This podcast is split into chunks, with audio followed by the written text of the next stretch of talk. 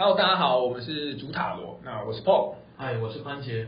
那今天呢是我们的第一集节目，我们今天要来讨论一下，就是如果你是一个塔罗新手，或者是哎你对这个东西有兴趣的话呢，哎有什么注意事项，以及这个东西大致上如果你去算一次，你大概会是什么运行的？那会来聊这个话题，主要也是因为我本人。也是从一个就是外行人，那也是也不敢说现在内行，但就是有算几次的经验啊。那遇过塔罗斯也也有个三四个，所以我应该算是一个可以有有一个就是哎怎么从新手了解这件事情的一些小小的建议啊。那今天刚好我们有一个就是塔罗斯在现场，那当然他会给我们比较专业的建议。那不知道塔因为塔罗斯的身份，对于这种就是第一次接触的新手有没有什么建议？有没有什么建议哦？其实是这样子，今天你要去算塔罗，首先你要先搞懂你为什么要算塔罗。那通常都是有问题嘛，对不对？有问题或者是好奇，你才会想要去算塔罗。那如果问题不太明确，就像有时候我可能呃，我觉得啊，怎么今天突然我家漏水，我猫生病，然后什么什么我家狗吐在地毯上，这种鸟事发生，嗯，我只是觉得哎，最近过得很不顺，那这样子算是问题吗？这样子确实问题是比较笼统一点，但是笼统的问题有笼统的，就是解法，有如何去面对这种问题的解法。那如果你的问题越精确，当然他能够给你的占卜师能够给你的回应，他会更明确一点。所以这一开始的时候，就是我们刚刚有提到的，你的问题，你可能会需要先想一下。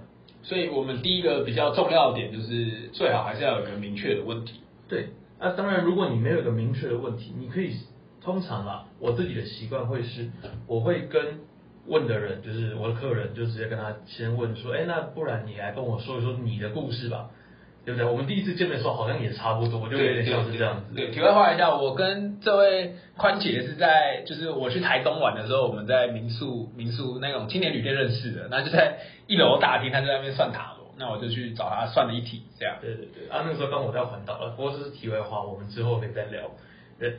那呃，刚刚讲到说问题的部分，问题的部分的话，就是你一样最好先准备一个比较比较明确的问题，那我能够给予你更明确的回答。对，因为牌的意思，一张牌的意思有很多，那能能从当中截取最精确的问题，其实是最好的。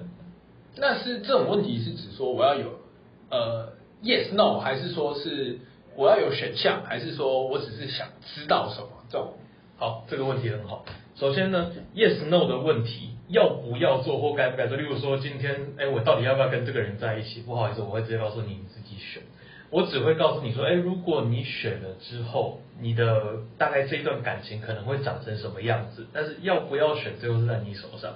所以通常占卜师很少在直接跟你说 yes 或 no 的，因为我如果跟你说 yes 或 no 的话，责任到时候在我身上了。所以我的问题可以这样子问，但你可以问，但是我们会引导你，我们再重新把问题整理一下。所以你像刚刚的 yes no 问题，可以有类似的，但是我们会再整理。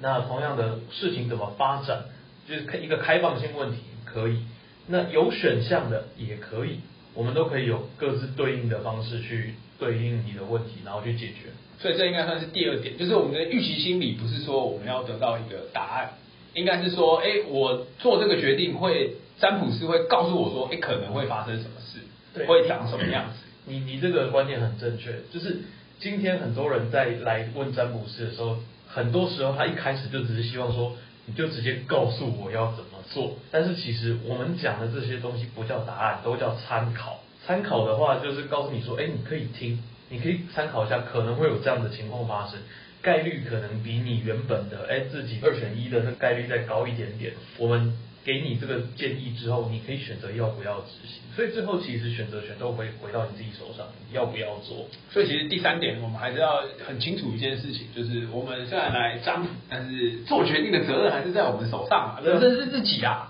对，毕毕竟真的是。真的是自己要过的人生，我也不能说我帮你算一题，我就帮你担一个担一辈子，那在我身上要背多少人了，对吧？因为这样子，不然就来找你算，我要买 A 股票还是 B 股票啊？赔钱赔赚钱算我的，赔钱算你的，这样子对。所以我们还是这第三点，还是正确的一个心态还是要有，我们来听从一个参考，可是最后的决定权还是在自己身上。嗯，没错没错。哎，那我在开始算的过程，你可以跟我们讲一下会。大概会发生什么事？就可能哎，一开始占卜师会做什么，接下来做什么，然后最后我会得到什么？OK，占卜师在一开始的时候，这其实很看占卜师个人习惯。那占卜师个人习惯的话，有的会一开始就是跟你说，哎，那你的名字啊、生日啊这些你可能要给他。那为什么呢？可能他有其他的一些工具，例如说紫微斗数、八字这些，他可能多少会看一点，或生命灵数之类，他多少会看一点。那从这个他其实可以理解你的一些性格，甚至有的是占卜师在你一坐下的这一段时间，他就一直在盯着你的脸。这个时候其实他也是在观察，因为你的这些东西都可能会是他拿来参考的一个数值，或者是拿来参考的依据，要怎么样去跟你做说明。这是如果真的蛮厉害的占卜师，他第一开始会做的事情。然后你坐下来之后开始问问题嘛，那通常我会让对方先开始讲一段他自己的故事，先让你讲故事，然后从中跟你一起讨论你的问题是不是我想的。这样子一句话，就是说，哎，你是不是想要做什么什么什么？可是现在可能遇到什么状况，想要问一下有没有解方，或者是你今天想要去应征一份工作，我不确定这份工作到底面试能不能上，那上了之后状况怎么样？如果是类似这种问题，就是被我们整理出来，这个才是一个比较明确的问题。接下来就是问问题已经问完了嘛，那我们就开始准备抽牌，那就是看个人习惯啊。有的人会喜欢用那种，就像麻将一样搓麻将一样，然后洗牌啊。有的就很像用扑克牌的方式洗牌，不过那个都是一样，个人习惯。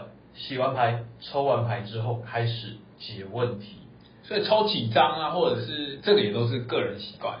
这个是看占卜师决定，因为占卜师他例如说同样的一个问题，我可能会用 A 牌阵，有的会用 B 牌阵，有的甚至是自创 C D E F 牌阵。那这些牌阵，甚至有的他根本就不用牌阵的，他自己决定说，哦，我上面得到够的讯息了，那这样就 OK 了。这个牌阵的话，就是我们其实它就只是一个帮助占卜师再去做逻辑推演的，告诉你说，哎，我这张牌我要看哪些讯息的一个工具，它就是工具。那看完牌阵，抽完牌之后，然后我们就开始解牌。解完牌就会告诉你说，哎，我从牌上面看到什么讯息。那如果说上面有些讯息比较笼统一点，例如说有一个有一张牌，它可能可以解作人人的关系，有时候它会是解成呃用元素去拆解的方式。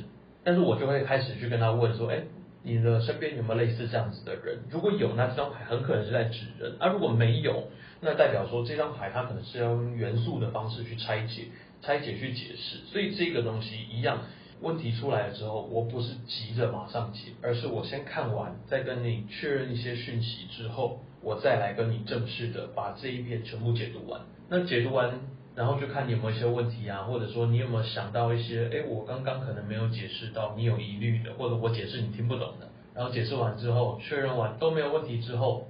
才叫没有问题，然后这一题才结束。因为呃，我之前遇过的每个占卜师都会做的一件事，就是他会说，哎，你这个东西你可以拍下来，啊，如果有什么问题的话，你可以再传照片给我，我可以再解释一次给你听。那哎，这解释会有不同吗？还是说，就是其实如果单就一个问题的话，基本上同一个占卜师的解释应该会是差不多。如果是同一个人解的同一个问题。你拿给他看的时候，其实时间也会有差，在当下或短期内，其实看起来大概都长一个样，或者说我们解释出来其实都差不了多少。但是可能过了一段时间之后，因为你知道占卜是要记的人太多，所以很多时候其实我们脑袋的战神记忆体会一直是自己清空、清空、清空。所以很常人家跟我说，哎，你那个之前帮我算什么很准，啊多久之前算？一年前，我怎么记得？对我真的不会记得这些东西，但是。你如果短期内你拿给我看，再重复看到一次，其实解出来大概都差不了多少。或者说你回后来回去之后回想说，可能有一些问题当下没有问到的，那可以。但是时间如果过太长，例如说你一年过后再跟我问说，哎，你当初解这个是什么？